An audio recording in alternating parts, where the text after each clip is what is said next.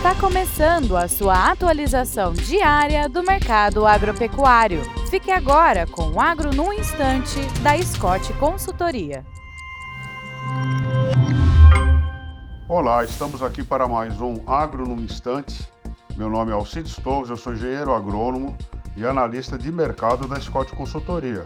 E o papo hoje é o combustível renovável, né? O etanol e o biodiesel. Essas duas, essas duas, é, esses dois tipos de combustível são possíveis porque o agro brasileiro produz é, em quantidade suficiente para que a gente emita menos gases de efeito estufa, tá?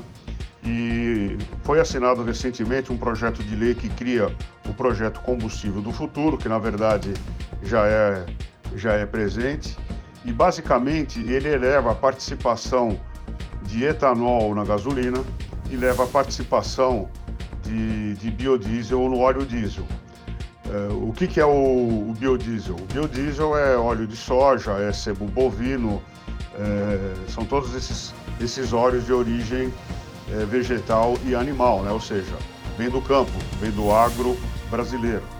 E isso para transporte.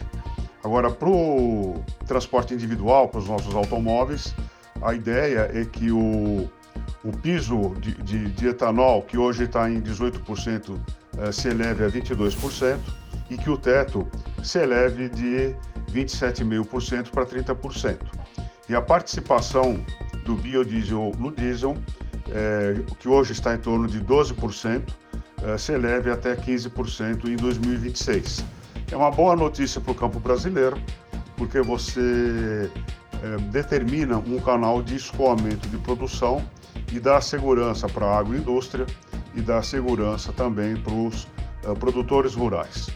É isso aí, espero encontrá-los todos gozando de boa saúde, é, fazendo bons negócios e até breve.